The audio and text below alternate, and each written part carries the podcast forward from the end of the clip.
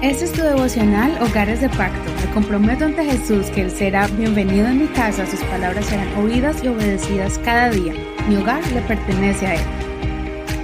Deuteronomio 23. Ama y valora al extranjero. Vamos a mirar este tema en el día de hoy. Recuerda que puedes escucharnos en cualquier plataforma de audio como Google Podcast, Apple Podcast, Spotify, iHeartRadio y muchas más. Comencemos la reflexión del día de hoy leyendo el verso bíblico Deuteronomio 23, verso 3 al 8. No entrará la monita ni el moabita en la congregación del Señor, ni aun en la décima generación entrarán jamás en la congregación del Señor, por cuanto no salieron a recibirlos al camino con pan y agua cuando ustedes salieron de Egipto.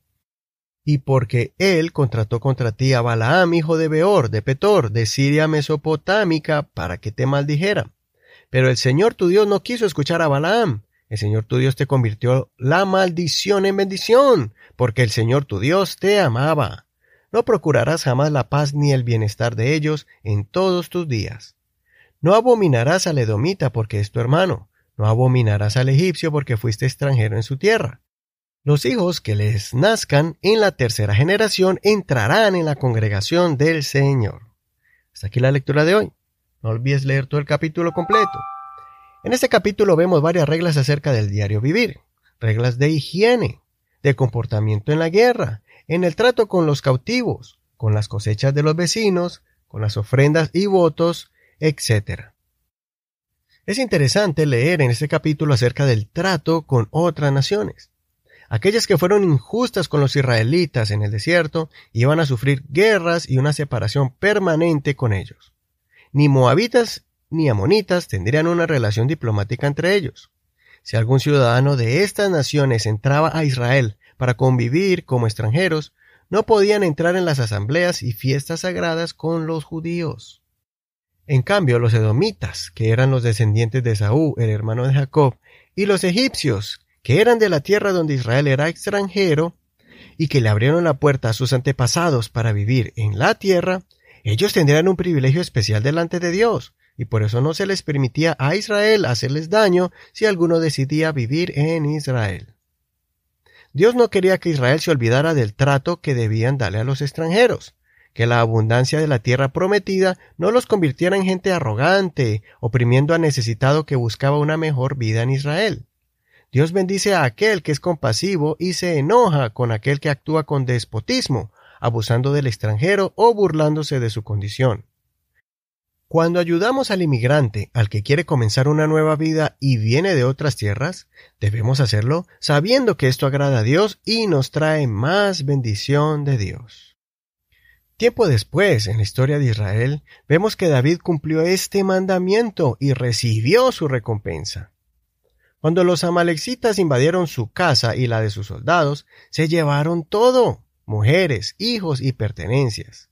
Todos lloraron desconsolados, pero David pidió la dirección de Dios y Dios le dijo que los persiguiera.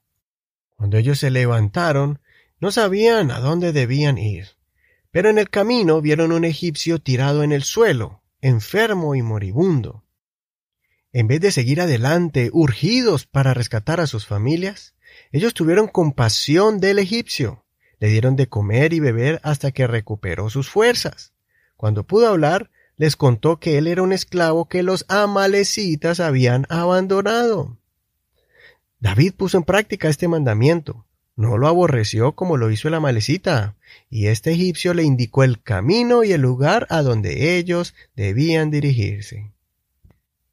David pudo ir al lugar correcto, pudo planear un plan de ataque, y cuando llegaron los pudieron sorprender, arrasando a sus enemigos y recuperando sus familias y también sus pertenencias. Además, tomaron el botín de guerra que estos saqueadores habían obtenido. Que esto nos enseña que debemos ayudar sin prejuicios, pues no sabemos qué tanto esa persona podría ser bendición para nosotros. Tengamos cuidado de menospreciar a alguien que no comparta nuestra propia fe. Más bien, amemos y seamos luz para ellos. Posiblemente más adelante ellos puedan ser parte de la familia de Dios y ser bendición para la iglesia, para nuestras vidas y nuestros hogares. Soy tu amigo y hermano Eduardo Rodríguez. Que el Señor Jesucristo te dé un corazón compasivo. Gracias por escuchar este devocional. Recuerda que puedes compartirlo por Facebook en Hogares de Pacto Devocional. Ahí están las notas en español y en inglés de este programa. Que el Señor te bendiga en este hermoso día. Hasta mañana. Este es un ministerio de la Iglesia Pentecostal Unida Hispana El Reino.